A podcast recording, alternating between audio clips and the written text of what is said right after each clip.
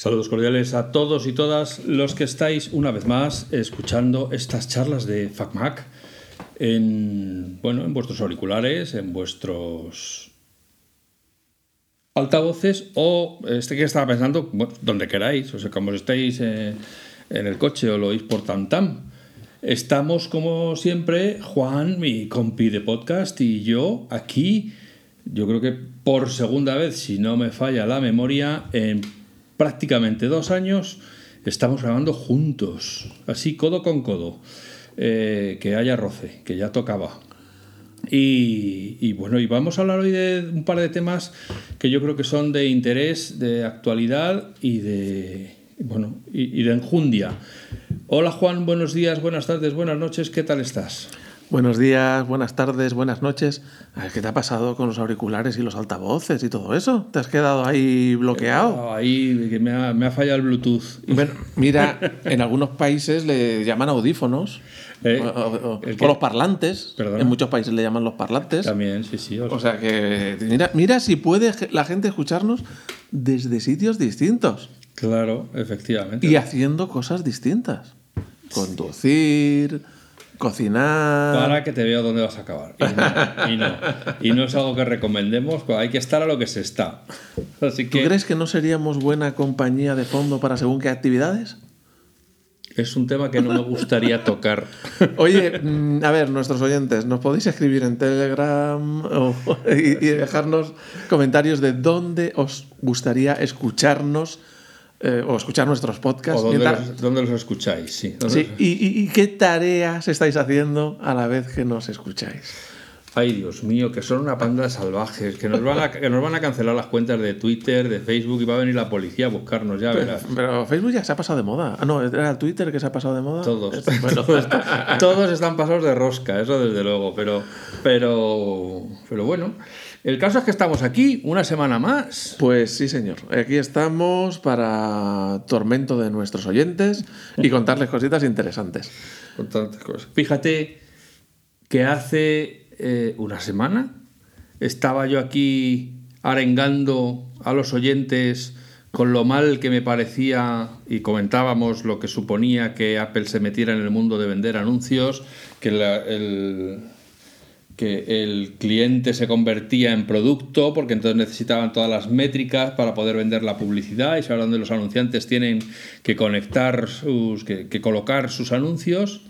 Y resulta que esta semana nos hemos estado voy a decir desayunando pero bueno voy a cambiarlo por indigestando con unos unas revelaciones de una empresa de análisis inglesa que dice que la información que recopila Apple cuando tú utilizas el dispositivo, incluso aunque hayas marcado la opción de que no le envíe información a Apple, sigue enviando todo lo que usas, dónde tocas, cuánto tiempo estás viendo las aplicaciones y para colmo de los colmos, en el último informe que han publicado, esa información que se envía a Apple incluye también un identificador único que podría conectarse porque Apple tiene toda la información que necesita con tu cuenta de iCloud. O sea, te pueden poner nombres, apellidos, correo electrónico, dónde vives, etcétera, qué aplicaciones usas, qué, cuánto tiempo las usas, qué aplicaciones descargas, en fin. Y todo eso, aunque hayas marcado, aunque hayas desactivado el interruptor de no compartir información con Apple. Eh, bueno, pero eso es muy grave. Eso es gravísimo. Porque, claro, la estrategia de Apple se ha basado siempre en la privacidad en contra de, por ejemplo, Facebook, en contra de Google, que viven de vender nuestra información. Entonces Apple se ha querido separar y destacar eh, por todo lo contrario, ¿no? el proteger nuestra información. Bueno, al fin y al cabo, tú eres el que estás pagando los productos y en Google no estás pagando nada, en Facebook no estás pagando nada, por poner dos ejemplos, ¿no? Entonces eso sería, si se confirma que fuese verdad, eh, pues sería muy grave. Pero lo raro, también lo que me extraña en toda esta historia, es que hay un montón de gente intentando meterle el ojo en el dedo a Apple desde ya hace muchos años, y más porque es una empresa grande, porque da muchas noticias, porque tal, y no hemos oído hasta ahora nada de esto. Incluso el dedo en el ojo. ¿Dónde he puesto yo el dedo? No, has puesto el ojo en el dedo. que, que- que puede ocurrir, que puede ocurrir, pero es mucho más complicado cogerle a Apple por detrás en la nuca y bajarle así la cabeza hasta que clave su ojo en tu dedo. Que efectivamente podríamos sacarle el dedo y, y eso sería una gran piruleta ¿no? que, le, que le haríamos. Pero vamos, O sea, que a mí me, me llama la atención. Me llama la atención porque ¿qué gana Apple con todo el dinero que tiene? eh, mm, con esa bandera con la que consigue también vender sus productos que le dan margen suficiente, porque mm, dijéramos, es que Apple está pasando penurias y necesita vender información eh, para eh, completar o, salir adelante o mantener a los trabajadores. Bueno, los trabajadores ahora ya no se lleva eso de mantenerlos. Mantener la empresa a flote, pues dices, vale, pero es que no lo necesita. ¿Por qué Apple se arriesgaría a ensuciar su imagen o de echar por tierra toda su estrategia comercial eh, si no le hace falta? Pues yo creo que, bueno, de esto ya hablamos en el podcast anterior. Primero porque el dinero está ahí y más con la debacle de Facebook y la debacle de Twitter, pues hay, como hemos, yo he puesto en, en la columna de FacMac, en el artículo de FacMac que publiqué, que es que hay mucho dinero ahora a la búsqueda de dónde gastarlo, ¿no? Porque los anunciantes se han retirado de Twitter, eh, los anunciantes se están retirando de Facebook, las dos empresas han despedido a muchísima gente, o sea que no son en estos momentos un no se las ve como una em- como empresas fiables en las cuales uno puede apostar millones de dólares y de repente Apple tiene mil millones de dispositivos con un montón de usuarios fidelizados a los que puede exponer. Entonces es simplemente Pero sería pegarse un tiro. como se dice en inglés, ya, pero en inglés se dice dejar dinero en la mesa. Es un dinero que Apple podría estar captando. ¿Y, y por qué va a dejar escapar ese negocio? Es- es- desgraciadamente, para mí forma parte de el argumento que sosteníamos en el podcast pasado de que los gerentes están tomando poco a poco posiciones en la dirección de Apple y ya les preocupa más la explotación y el margen y el beneficio por encima de el producto mm, bien acabado o del producto, vamos a decir hoy, publicado a tiempo, véase Mac Pro, véase la aplicación de música clásica, véase un- cosas que Apple va anunciando y que no llegan en su momento y y que además tampoco dice nada. A mí me preocupa sobre todo, por encima de todo, me preocupa que no hayan salido en tromba los de relaciones públicas de Apple diciendo no, esto es así, pero es imposible que esto sea Esto, una... esto era la siguiente pregunta que te iba a hacer. Digo, ¿ha reaccionado Apple de alguna manera? ¿Ha dicho algo? ¿Ha dicho esto es mentira? ¿Ha dicho esto es verdad? No ha dicho nada. Yo le mandé un correo a las relaciones públicas de Apple, de España, preguntándole, oye, estamos leyendo esto, estoy preocupado, tal. Eh, ¿Tienes algo que comentar? Y me ha respondido que no, que no tiene nada que comentar y que si se entera de algo, que me lo dirá.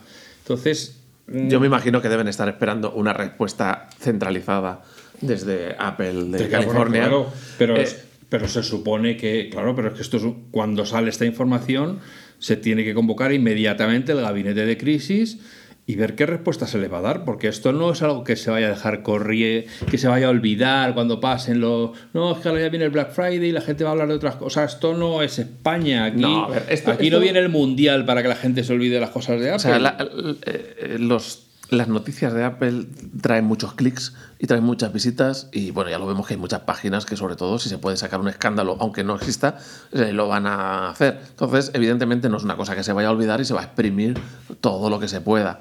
Eh, por parte eh, de, de- sobre todo a- alguien que quiera visitas, ni que no digo ni estar a favor ni en contra, sino simplemente que le va a traer muchas visitas. Bueno, hombre, pero es que es como que te pillen es que es muy extraño, me refiero, que hay algo aquí que... Construyas toda tu estrategia en sea- el iPhone es privacidad o privacidad es el iPhone y que de repente salga uno diciendo todo eso es mentira, es una patraña Claro, a ver, aquí, y Apple sigue espiándote aunque tú le digas que no te espíe. Claro, aquí hay que diferenciar cosas, por ejemplo, decías, eh, ¿saben las aplicaciones que has comprado? Evidentemente que las tienen que saber, porque eso está asociado a tu cuenta de iCloud. Cuando tú te bajas una aplicación, te compras un dispositivo nuevo, pones tu cuenta de iCloud, te bajas una aplicación y ya sabe que la has pagado, por lo tanto no la tienes que volver a pagar. O sea, digamos, hay toda una serie, tus contactos, tus, tus datos que guardas, las fotos que guardas en iCloud, todo eso está en servidores de Apple o en servidores arrendados por Apple, porque creo que tiene mucho arrend- eh, no, no propio.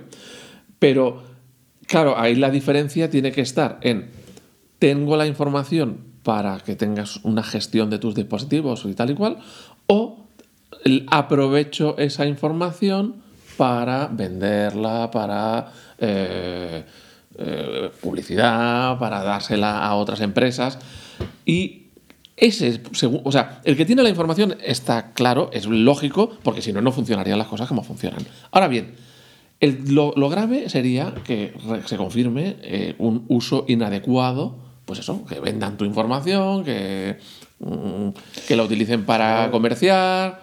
O Pero sea, es que eso sería la, la- Hay la que hombre, complicada. que lo usan para comerciar, eso es seguro, porque hay que recordar que esto se produce unas semanas después de que Apple metiera la pata hasta el corvejón con los eh, poniendo anuncios en la App Store de Sí, lo que pasa que lo- casinos al lado de, Sí, lo que pasa que- aplicaciones para, para, quitarte malos hábitos, ¿no? Sí, O lo que pasa es que poner una aplicación, o sea, poner publicidad en la App Store es una cagada desde el punto de vista de imagen y tal y cual, pero no tiene por qué ir en contra de tu privacidad, porque al final se basa en eh, yo pujo por poner, o sea, la empresa que sea, ¿no? Puja porque salga anunciada su aplicación cuando eh, el usuario busca eh, tal, tal y tal término, por ejemplo, ¿no? Entonces, el usuario pone esos términos y le sale junto con las aplicaciones que cumplen los filtros, pues le sale ese anuncio. En ese caso, no tiene por qué estar eh, tu, pri- tu privacidad eh, amenazada, ni ningún dato tuyo expuesto, ni nada. O sea, el hecho, la, la publicidad y la privacidad no tienen por qué estar reñidas. Tú puedes hacer anuncios como si haces un anuncio en la tele, en una tele analógica de toda la vida, pues estás haciendo anuncios y tu privacidad no está eh, en entredicho porque nadie sabe quién lo está mirando, ni quién no lo está mirando, ni nada de eso. Eh, o sea, que el hecho de, de la cagada de los anuncios, evidentemente estoy de acuerdo contigo que es una cagada, porque es que lo que te decía antes, no le hace falta. Pero no quiere decir que estén tocando la- el tema de la privacidad. Ahora bien, tampoco digo que no lo esté pasando, porque evidentemente se han dicho, eh, este estudio eh, revela de que se está utilizando algo de eso, pues evidentemente tendrá que salir a, defenderse.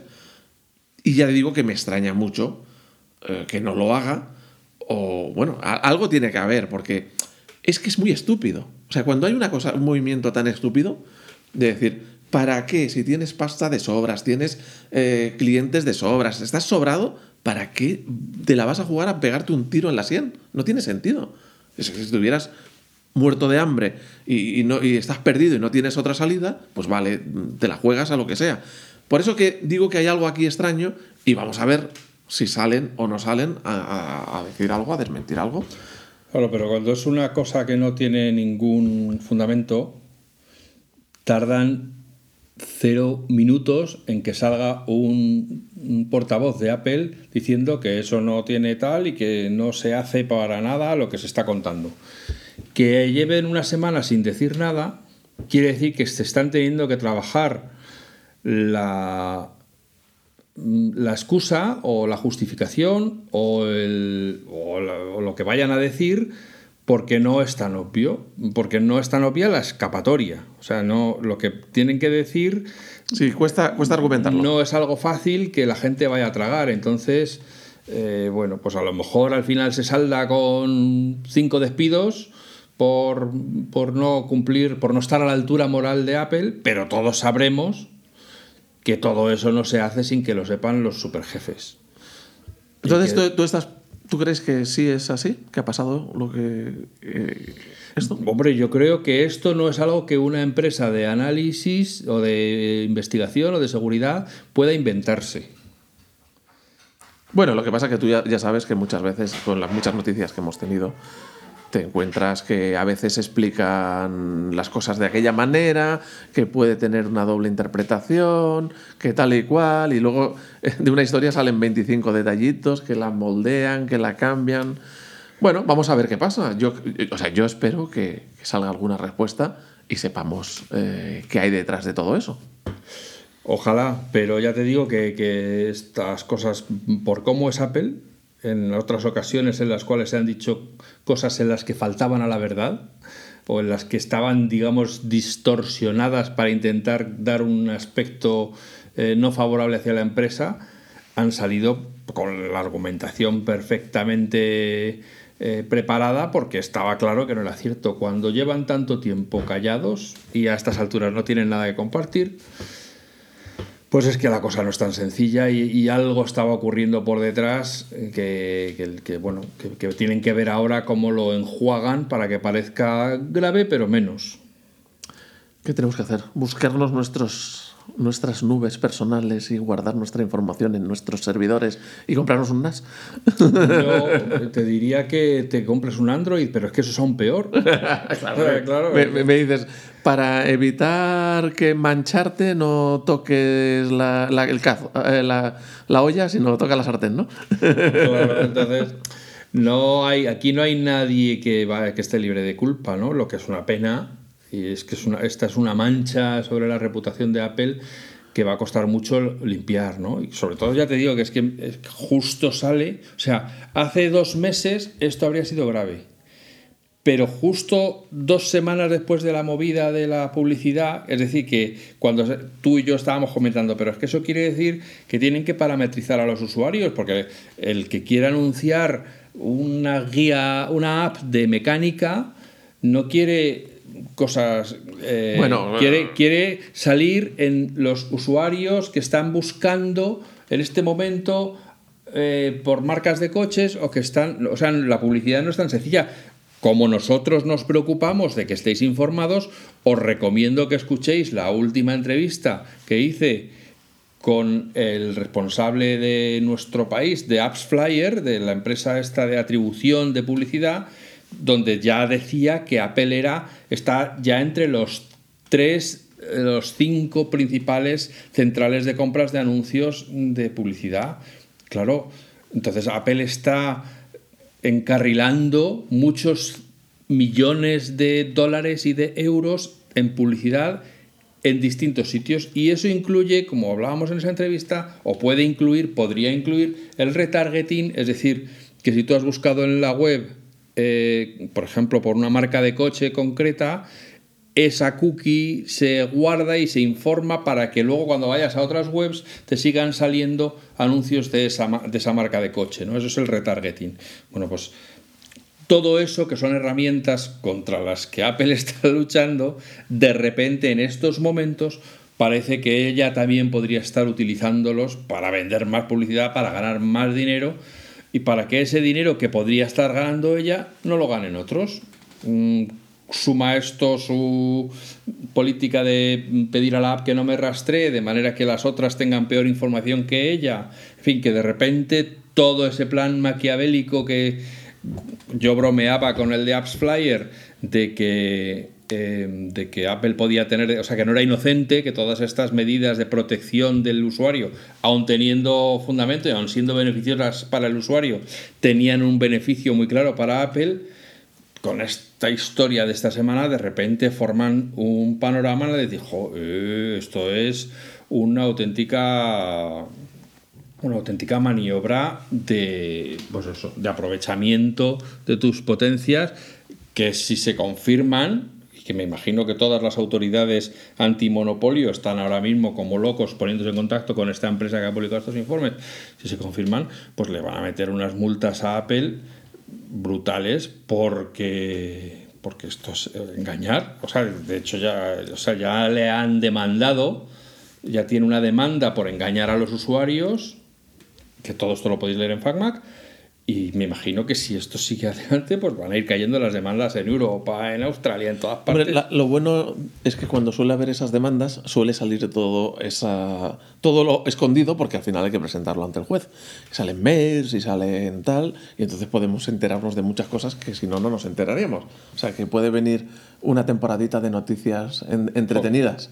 Sí, sí, lo que pasa es que esto es una grieta, porque una vez que introduces la sospecha, sea, la sospecha mm. es, es muy viciosa y una vez que empiezas a sospechar, sea de una persona, sea de una situación, sea de unas intenciones, sea de una empresa, una vez que empiezas a sospechar que lo que te está contando alguien no es verdad, alguien o algo no es verdad, ya es muy difícil que te lo quites. O sea, ya, aunque lo argumente muy bien, dirás, Si tienes que empezar a hablar de por qué, que esto no es así, que esto no es tal, ya no me puedo fiar de ti. Entonces, hasta ahora, hasta este, te diría hasta este año que está acabando, pero podemos incluso decir hasta este verano, la reputación de Apple está libre de sospechas. Apple tenía muy claro su objetivo, que era el usuario es nuestra prioridad, bueno, todos esos rollos Sí, que o sea, tal. vender dispositivos al Claro, usuario. nuestro dinero no lo ganamos con la información del usuario, sino que lo que hacemos es que paguen un pastón por nuestros dispositivos, nuestros servicios, nuestro tal. Claro, si a partir de ahora empiezan a surgir informaciones que manchan esa reputación, pues ya es, es muy jorobado, claro, ya sí que nos sentimos todos indefensos. ¿no? Bueno, os invito a que sigáis FacMac para ver las novedades cuando Claro. vayan llegando y nos vayamos enterando de todo esto. Pero O que, de- os, o que os unáis al canal de Telegram, donde además de publicarse todas las noticias, que eh, tal, pues hay un interesante equipo de gente comentando y hablando de los temas y poniéndolos en común que pueden haceros el día muy divertido. aprovechando nuestra vocación de ser útiles a nuestros De oyentes, servicio público. de servicio público y barato, eh, le vamos, os recordamos que si vais a vuestro iPhone, por ejemplo, a priva- en ajustes, a privacidad y seguridad, rastreo, ahí tenéis una, un- un in- una opción Un que se llama sí. permitir que las apps soliciten rastrearte. Podéis desactivarlo y entonces ninguna app eh, te podrá, ya ni siquiera te solicitará rastrearte y no te podrá rastrear. Y si lo tenéis activado, podéis controlar aplicación por aplicación cuál puede rastrearte y cuál no. Entonces, si estás interesado en proteger tu privacidad y que las aplicaciones no obtengan información tuya, eh, pues, pues podéis entrar ahí, revisar cómo lo tenéis, cómo está haciendo en estos momentos vuestro amigo Alfonso. Eso es. Yo acabo de seguir las indicaciones.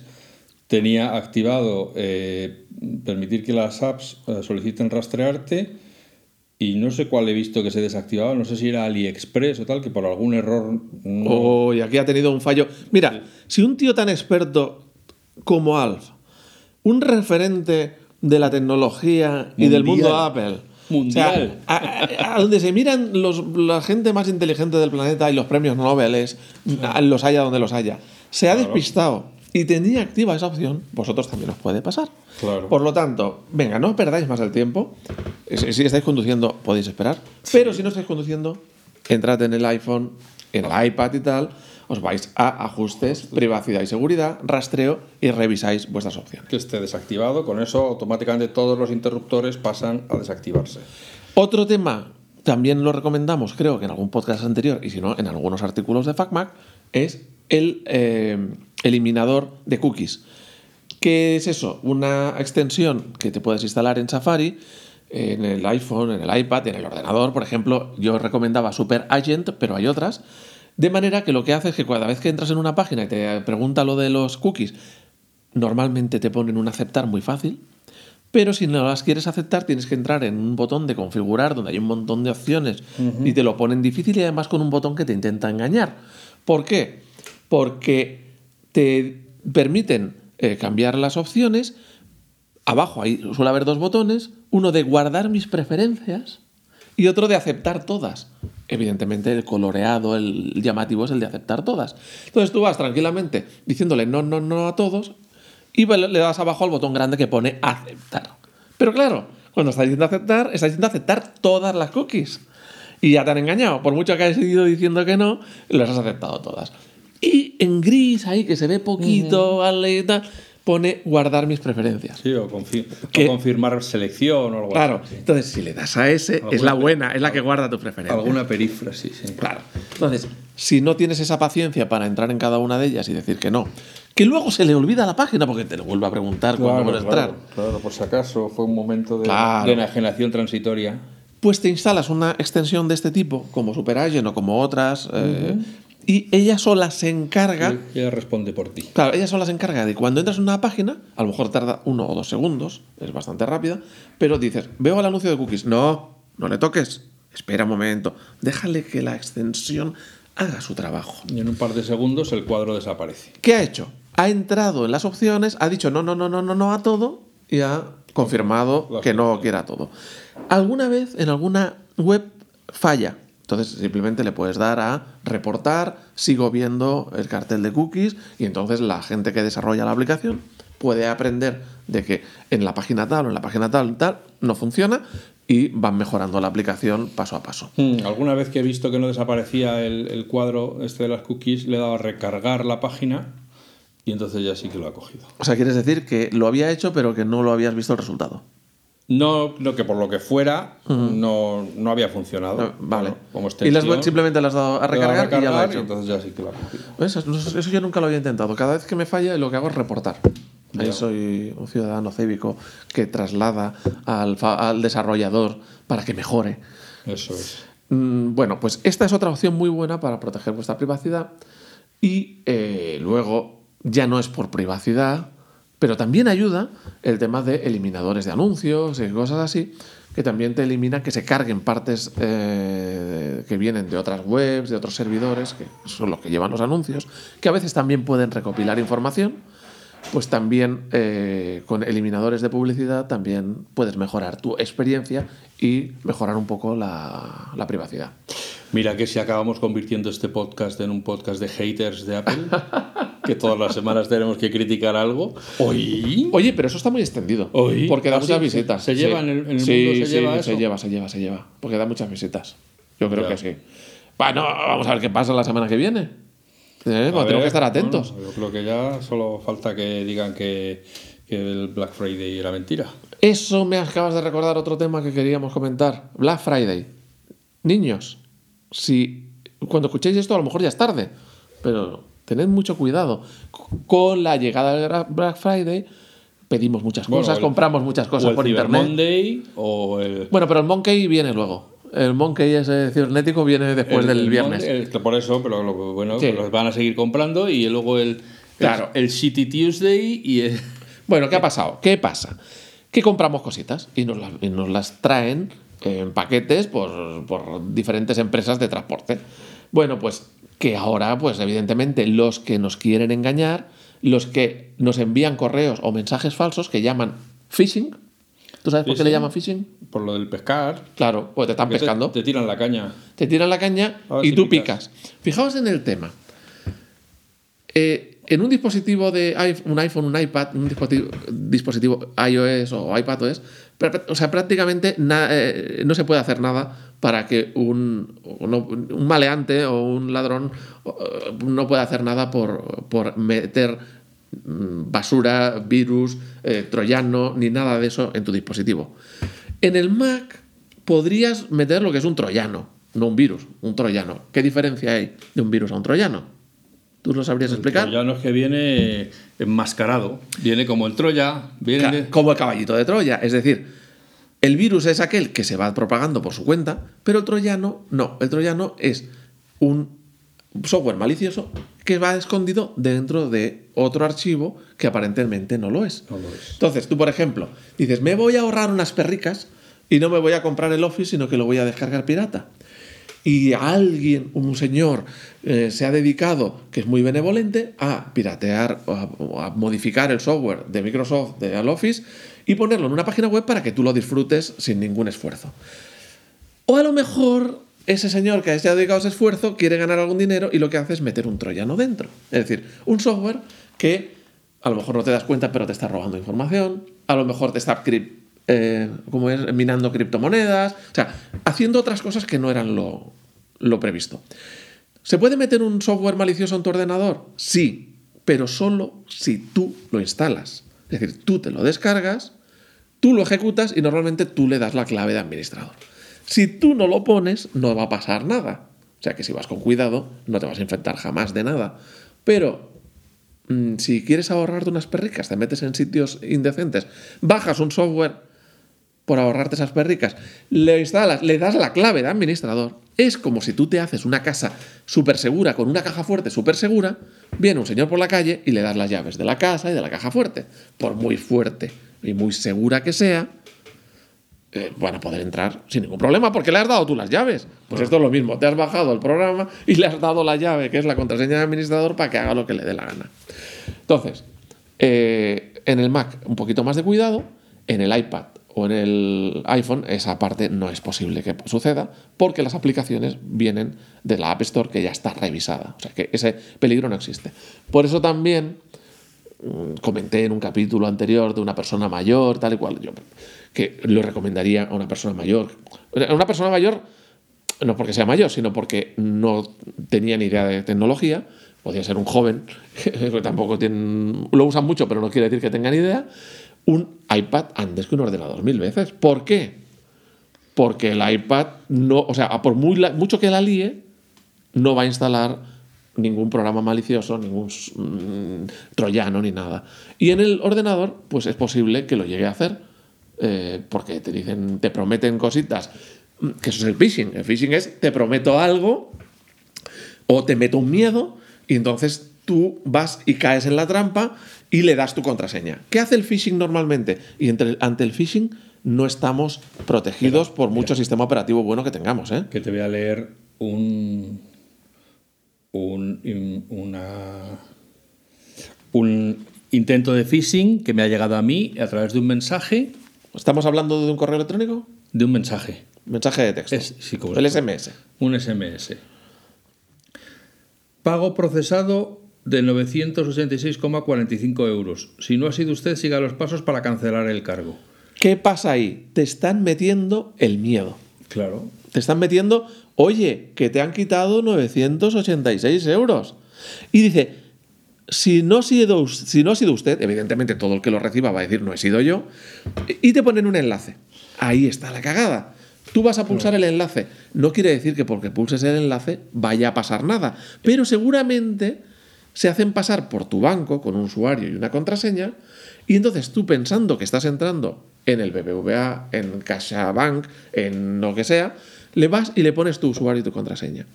¿Qué es lo que has hecho? Le has dado tu usuario y tu contraseña a los malos. Claro. Esto, para que os saquéis una idea, eh, viene una URL del bbva.escliente-info.net. Claro, o sea, eso no es una, un dominio de BBVA. BBVA siempre será bbva.es barra lo que sea. Pero, o .com, no, no me lo sé ahora.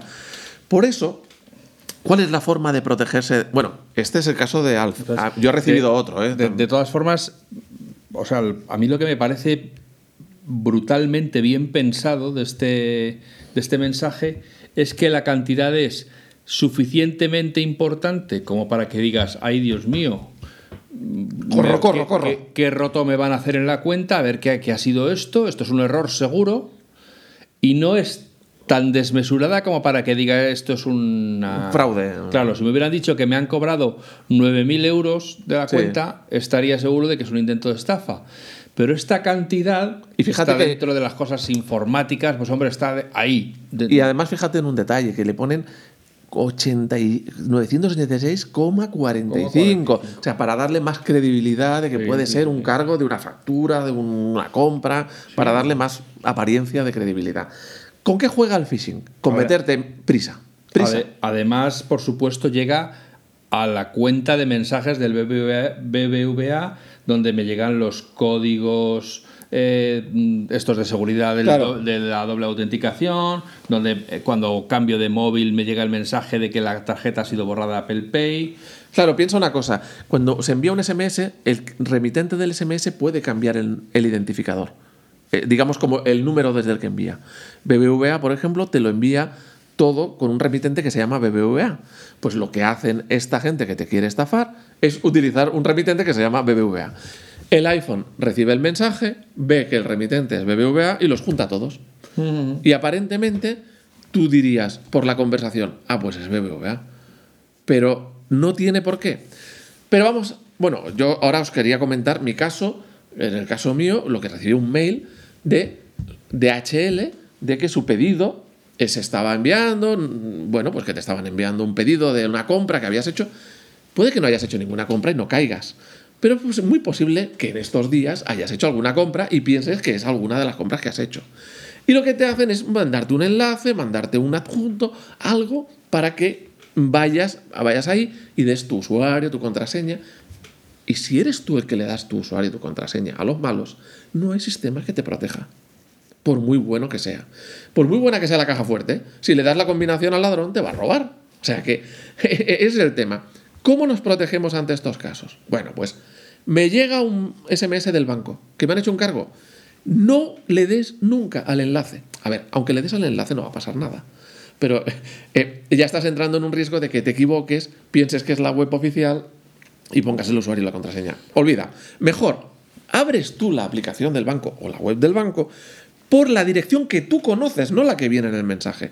La que tú usas, la que viene en la documentación por escrito que te han mandado, en las cartas. O sea, la documentación real, la URL, la pones tú. Nunca uses Google para buscarla, nunca. La pones tú www.bbva.com.es o lo que sea. Y la pones tú y entras tú, si es la app mucho mejor que la web, entras con tu usuario y tu contraseña y miras si es verdad que hay un cargo de 986,45. Verás que no hay, adiós muy buenas y lo borras.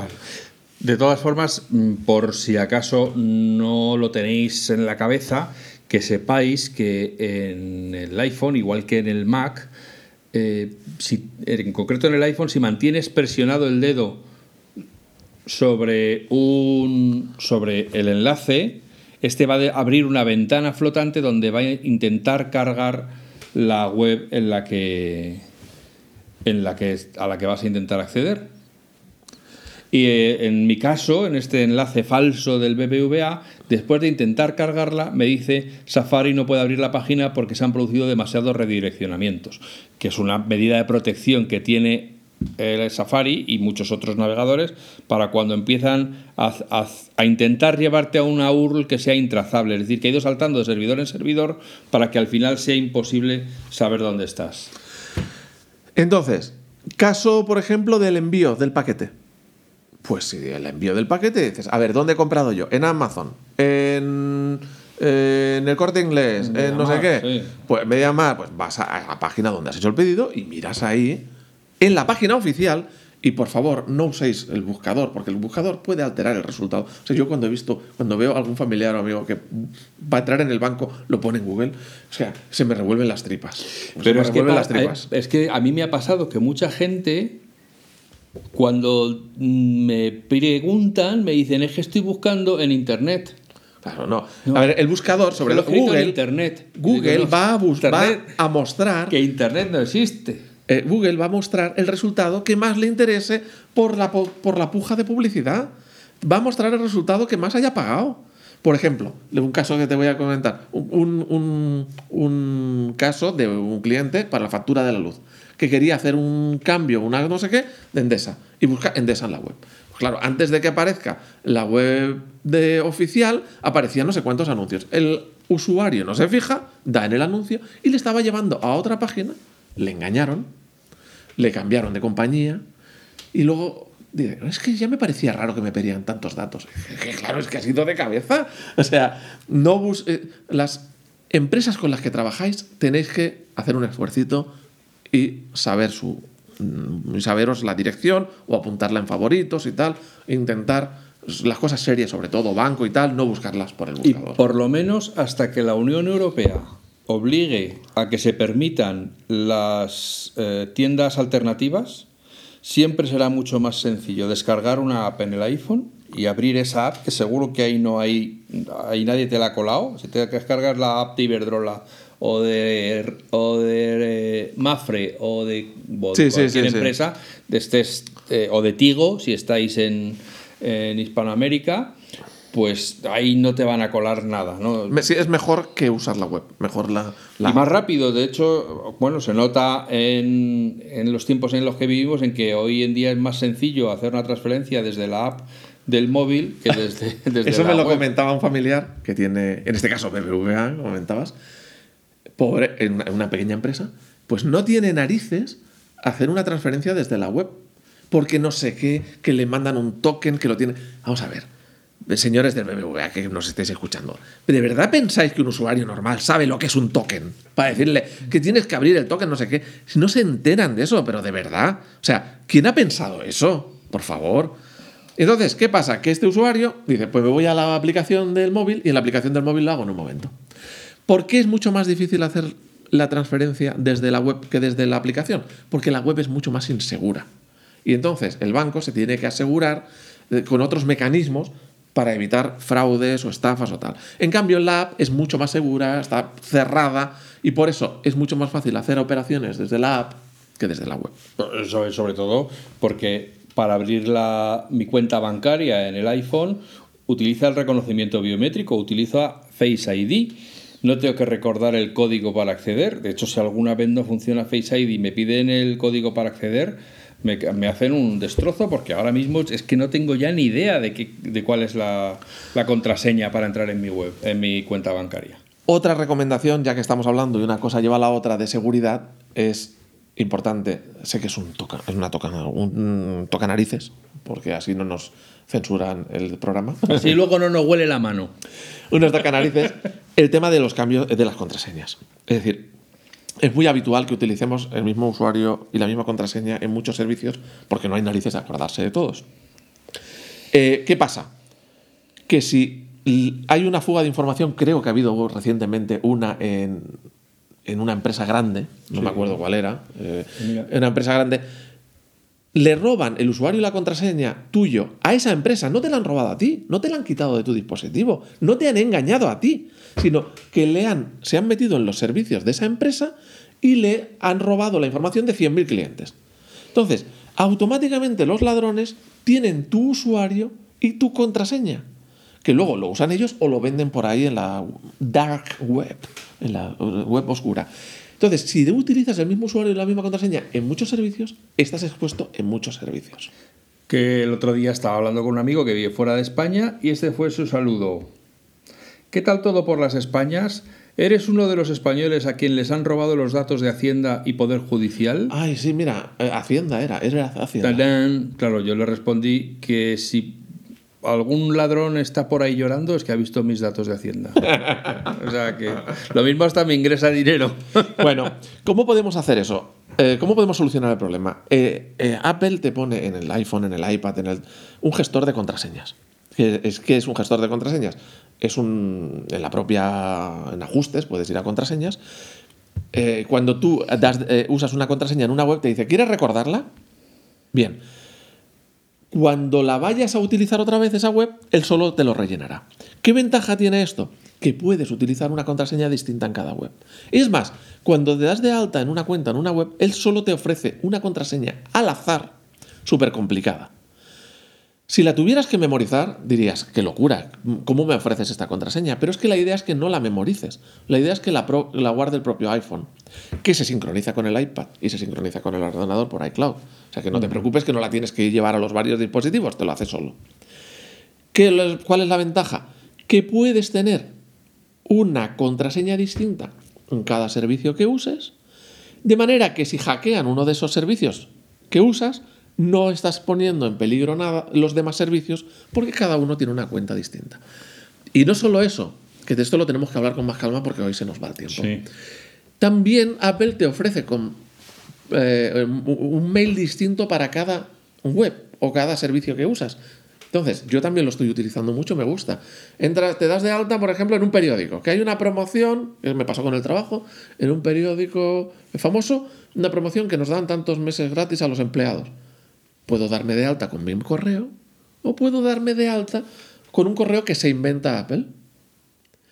Cuando ese periódico, en este caso era un periódico, me mande un mail a esa dirección falsa, Apple automáticamente lo redirige a mi dirección verdadera. Y yo, por lo tanto, lo recibo, puedo confirmar el mail, todo perfectamente. Cuando entro en esa, tengo que autenticarme en ese periódico, él solo, como recuerda al usuario la contraseña, pues te pondrá ese mail falso y te pone la contraseña que ha guardado. Si el día de mañana alguien roba esa información, habrá robado un mail falso. Si empiezo a, llevar- a recibir phishing o recibir eh, spam o algo en ese mail falso, simplemente le digo a Apple en las opciones que elimine ese mail falso y ya está. Y he eliminado un problema de un plumazo. Tenemos varias alternativas y varias posibilidades de mejorar nuestra pri- privacidad y nuestra seguridad. Pero tenemos que hacer un pequeño esfuercito en empezar a utilizarlas. Yo la que estoy utilizando mucho es Lo de crear mails falsos y lo de crear contraseñas automáticamente y que las memorice automáticamente. Y a ver, también se está empezando a implantar ya los passkeys, estas claves de acceso, estas claves de paso, que, que, bueno, que Apple anunció que iba, que es una, un consorcio que ha montado que, un acuerdo al que han llegado con Google y con Microsoft para intentar que se vayan eliminando las contraseñas y que ya es una especie de cruce entre una contraseña guardada en el servidor y una contraseña guardada en local de manera que cuando que tú ya no tienes que introducir contraseñas sino que cuando se, te autenticas eh, con tus eh, cara o con tu tal pues ya te, te, deja pasar y entonces bueno pues poco claro, a poco la, o sea, la idea es que te autenticas usando el dispositivo no usando una contraseña correcto eso es. Es decir si yo tengo que entrar en una página en el ordenador se comunica automáticamente con el teléfono miro al teléfono eh, o pongo el dedo si va por huella sí. y uh, automáticamente ya me ha desbloqueado en el ordenador el acceso y no tengo que saberme ninguna contraseña. Sí. ¿Es así? En FacMac podéis encontrar cómo funciona Passkey, que eso lógicamente lo escribí antes de saber cómo se cómo se cómo lo iba a llamar Apple en español. Luego hay otro de cómo usar las llaves de acceso en vez de las contraseñas en iOS 16. PayPal anuncia soporte, de acceso, soporte para la función de llaves de acceso en Safari. Apple quiere eliminar las contraseñas con las passkeys de Face ID, Touch ID. En fin, que hay ya información para que sepáis esto que es la tecnología que viene. Que, bueno, pues yo creo que de aquí al 25, al año 25, pues seguramente mmm, todo esto de las contraseñas empezará a sonarnos un poco raruno, porque ya todo Esperemos. será vía, vía careto. Es, es que es uno de los. O vía dedito. Yo creo que ahora es uno de los problemas de seguridad más grande que hay ahora. Yo creo que es el tema de las contraseñas. Porque tenemos que usar tantos servicios distintos y no estamos no, bueno, no somos capaces de estar memorizando tantas contraseñas distintas y luego ya si entramos en el tema del mundo de la empresa, en el trabajo ya es horrible, porque te hacen cambiar la contraseña cada mes tal y ya acordarse de eso es imposible. Eh, que es el punto, el punto a mejorar, el tema de las contraseñas. Y hablando de todo esto, se me había ocurrido explicar otra cosita, pero lo dejaremos para otro capitulito. Así volveremos a hacer recordatorio de la seguridad, que es un tema muy importante. Vale, así que en ese episodio podemos poner algo así al principio como en episodios anteriores de... Dije, dejamos pendiente eh, una cosita Previously. muy interesante que iba a contar eh, alguien sobre contraseñas y sobre que Apple te enseñaba si te la habían robado. No digo más, no digo más. No bueno, digo más. Pues ahí lo dejamos. Amigas, amigos, esperamos haberos entretenido. Con un poco de suerte, también esperamos que hayáis aprendido algo. Y si no, pues podemos volver a intentarlo la semana que viene. ¿Os parece bien? Mientras tanto, que seáis felices, que seáis buenas personas y que nos escuchemos de nuevo muy pronto. No, nos vemos, nos vemos por Telegram, no te olvides. Bueno, será que él va a hacer una videoconferencia con todos. Pero vamos, si no, nos leemos en Telegram o por las redes sociales o por donde queráis. Ya sabéis dónde estamos, en www.faq-mac.com.